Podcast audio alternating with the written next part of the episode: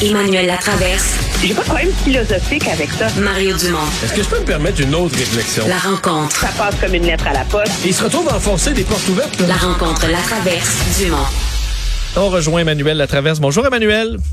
Bonjour. Alors, un départ euh, qui, euh, qui a fait réagir beaucoup aujourd'hui. Véronique Yvon, qui ne se représentera pas, un visage euh, très important pour le Parti québécois. Je disais tantôt à mon collègue Carl que si on demande à la population, on montre des photos de députés, il y en a qui ne sauront pas du tout s'ils sont, qui sont députés à la base. mais Véronique Yvon, oui, et ils vont l'associer au Parti québécois, ce qui est pas, ce qui est de moins en moins le cas pour le parti.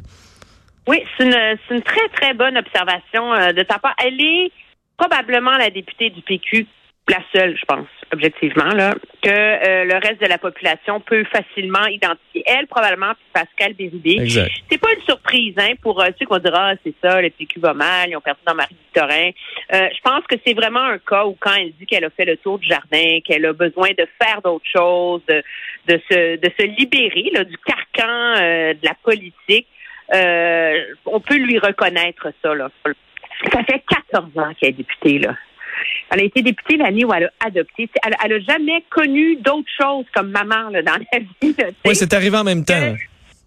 oui, que de déchirer sa vie entre euh, euh, sa vie familiale, la politique, et tout le reste. Euh, donc moi, je pense que c'est que c'est que ça va, c'est dans l'ordre des choses, mais c'est sûr que ça tombe immensément mal pour le Parti québécois parce que elle a de ces circonscriptions que le PQ garde parce que c'est elle.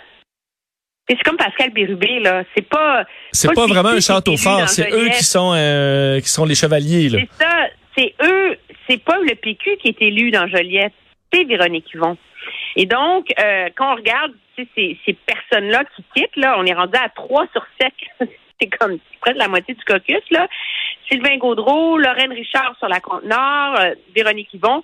Mais ça, c'est des comtés que, à l'heure où on se parle, le PQ n'a pas les moyens, il ne sera pas capable de garder.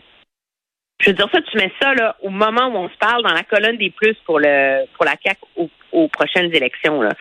Et ça, euh, ça c'est assez euh, c'est assez désastreux là pour un parti québécois. On le voit euh, dans le sondage léger en ce moment qui a, qui semble être à l'agonie là. Euh, parce que quand on est en bas de 10% que ton chef est vu comme meilleur premier ministre par 4% des électeurs, euh, tu vis votre dessus là. plus Donc, euh, c'est désastreux en termes de timing, mais on peut pas en faire porter le poids à Paul Saint-Pierre Plamondon, parce que d'ailleurs, Madame, Madame Yvon a résisté à l'envie là de partir dans un coup d'éclat, tu sais, où elle remet tout en question, puis euh, elle met son parti dans la baraque. Ouais, et elle laisse suffisamment de temps pour trouver quelqu'un. Elle n'a pas non plus été élue pour quitter après. Elle fait bien ça. Oui, oui, non, tu sais, dans la chronique euh, départ de la vie politique, là, euh, elle est, elle est exemplaire. Ce qu'il y a de particulier avec Mme Yvon, c'est que c'est, c'est pas une, c'est une députée qui va avoir immensément laissé sa marque sur la politique. Même si elle n'a pas vraiment été ministre, elle a été ministre un petit bout de temps là, sous Pauline Marois, mais rien de significatif. C'est vraiment son travail sur la commission euh, Mourir dans la dignité. Le travail qu'elle a fait aussi sur toute la question des femmes violentées. C'était une femme de contenu. Ce qui est rare en politique. Quelqu'un, je sais pas que les gens sont tous superficiels en politique. Prenons mon ce que j'ai dit de alors de l'autre côté c'est que c'était ça qui l'intéressait avant tout. Et c'est ce qui fait qu'elle était euh, très crédible, très préparée, très passionnée, très efficace, mais en même temps, elle n'a pas fait rayonner sa gloire et son talent sur la joute partisane dont le Parti québécois avait besoin. Et ça, euh, elle ne s'en cache pas. C'est un côté de la politique qu'elle a qu'elle a jamais hmm. aimé. Mais c'est malheureux pour le Parti québécois, je pense, qui aurait pu euh, tirer profit justement de sa de sa notoriété et de sa cote d'amour, d'affection et de respect qui était quand même très, très grande. Oui, parce qu'un bon travail transpartisan, c'est un peu ce que la population veut voir, mais ça n'a pas été payant pour le Parti québécois. C'est ça, ça a été payant pour elle, mais pas pour le PQ. Hmm. ouais, on dirait qu'il n'y a rien qui effectivement est payant en ce moment pour le PQ. D'ailleurs, com- complétons là, sur ce sondage euh, qui euh, qui va qui est retentissant encore une fois pour la pour la CAQ qui perd pas de plume et c'est le premier sondage après le dossier Aaron. On voit que je pense que les Québécois sont passés à autre chose. On fait leur jugement sur le- la première vague puis on, on, on en est revenu. Pour le reste, très peu de mouvement, ce qui est une mauvaise nouvelle pour tous les autres partis. Oui, mais ce qui est hallucinant, c'est, c'est la domination de la CAQ et de François Legault. Je veux dire qu'un chef de parti, après deux ans de pandémie, après Heron, après tout, là, en pleine sixième vague, quand on retient, on est encore en train de porter le masque ici, là. Il n'y a plus personne ailleurs où le masque est obligatoire, qui a encore un taux d'approbation de 56% je veux dire, ça fait fantasmer n'importe quel politicien, là, on s'entend, là. Et quand on regarde les détails de ce sondage-là, que d'intéressant, et c'est la force de la CAQ par rapport à d'autres gouvernements qui ont été dans le- les 40% d'appui, c'est qu'ils dominent à tous les niveaux? Ils dominent dans la région de Québec, où on croyait que c'était affaibli. Ils dominent dans la grande région de Montréal, ce qui inclut ses banlieues. Ils dominent dans les régions. Ils dominent chez les femmes. Ils dominent chez les hommes. Ils dominent chez les personnes âgées, qui était comme la chasse gardée du PLQ avant. Il domine chez les 40 à 59 ans. Puis, OK, chez les jeunes, il domine pas. Il est à 26% chez les 18 à 34 ans. Puis QS, qui est supposé être le parti des jeunes, est à 30% Ouais. Pas comme QS a une si grande avance, là. Alors, c'est la force de la CAQ qui a réussi à rallier, à offrir une formule qui satisfait tous les francophones. Les nationalistes sont contents parce qu'ils sont pas contre Ottawa. Les fédéralistes sont rassurés, puis, mis à part les quelques hum, gaulois d'un canadianisme différent, sont satisfaits avec son approche. Puis les souverainistes, ils disent, ben, au moins, en attendant, on se bat, on gagne, on est au pouvoir, c'est bien. Alors, je veux dire, c'est, c'est comme, c'est la, c'est la technique Macron, là. Ouais. Macron a mangé la droite et la gauche traditionnelle. Ben, ça vient consacrer à quel point Legault a mangé le PLQ puis le PQ, là. Euh, la- le fait qu'Éric Duhem se stabilise est un peu à la baisse, mais on est dans la marge d'erreur. Est-ce que c'est un signe quand même que pour Éric Duhem, ce sera pas, on se dit, OK, il y a le vent, il est parti, lui, sur son élan, puis euh, ça, ça va continuer de gagner du terrain, que ce sera euh, pas si facile que ça pour lui non plus? Oui, je pense que c'est un, un, un juste retour là, du balancier. Là. Euh, il y a deux éléments là-dedans, moi, je pense, qui doivent euh, être matière à réfléchir pour le PCQ. Pre- Premièrement, il y a une très bonne nouvelle là-dedans. C'est que 61% des gens qui appuient, 71% des gens qui appuient le PCQ vont pas changer d'idée. Donc, il y a la base la plus solide de tous les partis. Donc, c'est du monde hyper motivé, ils vont aller jusqu'au bout, go, go, Eric.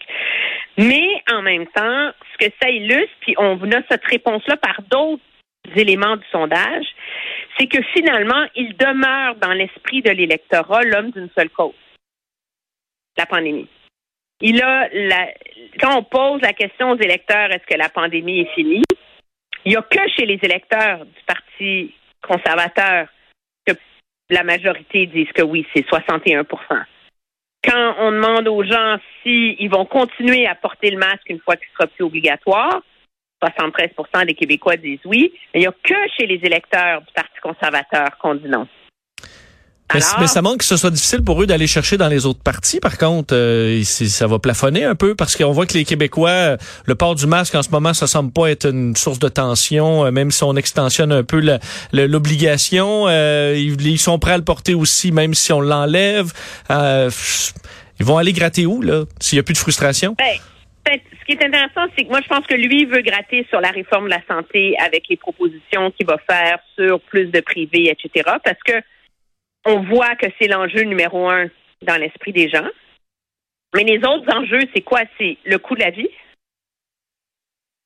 euh, les emplois, et ça, ben, il y a de la marge là-dedans là, pour présenter une vision plus conservatrice.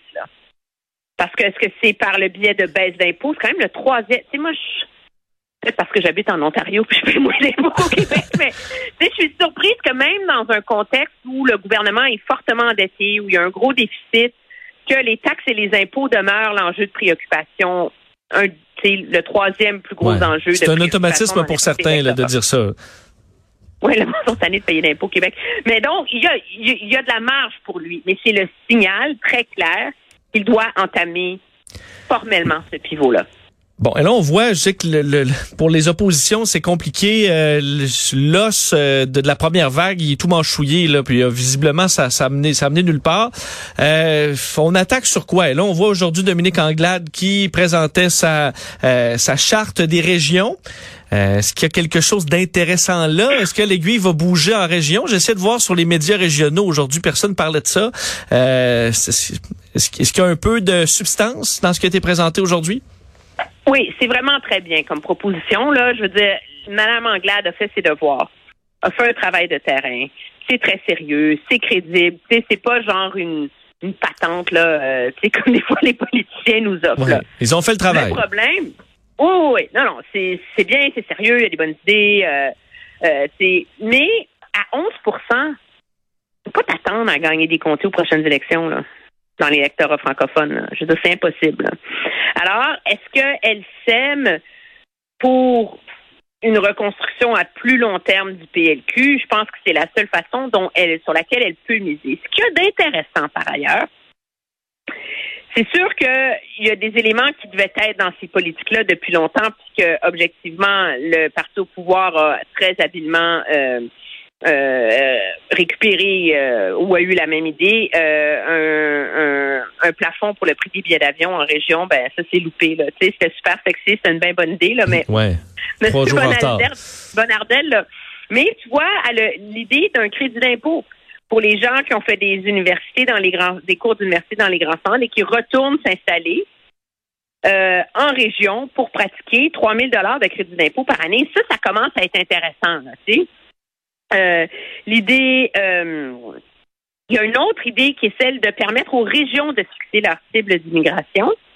Ça, c'est très habile parce que ça permet à Mme Anglade de venir sur le terrain de l'immigration, qui est un sujet très difficile pour le PLQ en ce moment, mais de se l'approprier à sa propre sauce, est une sauce qui permet d'avoir un message positif sur l'immigration en région, plutôt que d'être, tu sais, genre euh, les méchants fédéralistes qui veulent juste qu'il y ait plus d'immigrants au Québec. là. Oui, oui. On va pas vous imposer rien. En plus, c'est vous- ce sera la décision de la région de gérer ça, puis ça passe bien. Ben oui, c'est super beau. Alors, il y a des très bonnes idées là-dedans, mais je pense que ça permet à Mme Anglade de s'ancrer sur des propositions complètes, euh, concrètes plutôt, dans les prochaines semaines, quand elle va aller en région, quand elle va rencontrer les gens. Elle a maintenant quelque chose à mettre dans la fenêtre.